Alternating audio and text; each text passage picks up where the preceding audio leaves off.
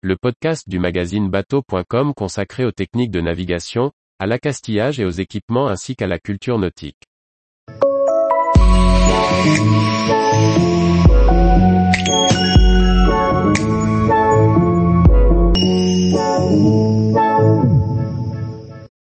Équipement, du paddle à la table à cartes, quelques solutions innovantes. Par François-Xavier Ricardou. Que l'on prenne du plaisir au mouillage en utilisant son paddle ou que l'on soit un régatier émérite aimant taquiner la souris en régate, à moins que l'on aime son confort une fois tranquillement posé dans son carré le soir, voilà trois produits innovants pour que la plaisance reste un plaisir.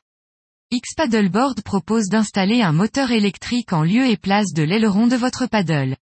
Celui-ci, connecté à une batterie lithium, offre 2h30 d'autonomie. Depuis un bracelet connecté, il est possible de régler 4 vitesses, pour un maximum de 8 km heure.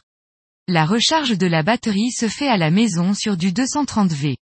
Ainsi motorisé, vous pourrez facilement naviguer à deux pendant des kilomètres sans fatigue.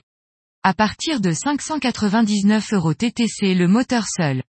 La version V20 des logiciels de navigation Adrena, pour la voile de compétition, et Octopus pour les voiliers de croisière, s'ouvre vers les autres systèmes.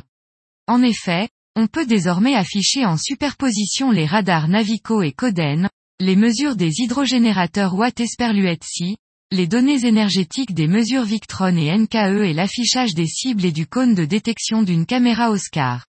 Toutes ces informations sont centralisées et accessibles sans sortir de son logiciel. À partir de 799 euros TTC Lopolite propose un module qui pilote tous les feux extérieurs du bateau. Il se connecte via une prise réseau RJ45 à un traceur multifonction Navico ou Garmin. Une fois connecté, il apparaît sur le traceur comme une application et l'on peut programmer les différentes fonctionnalités. Ce module de contrôle est disponible à 1000 euros achetés. Tous les jours, retrouvez l'actualité nautique sur le site bateau.com.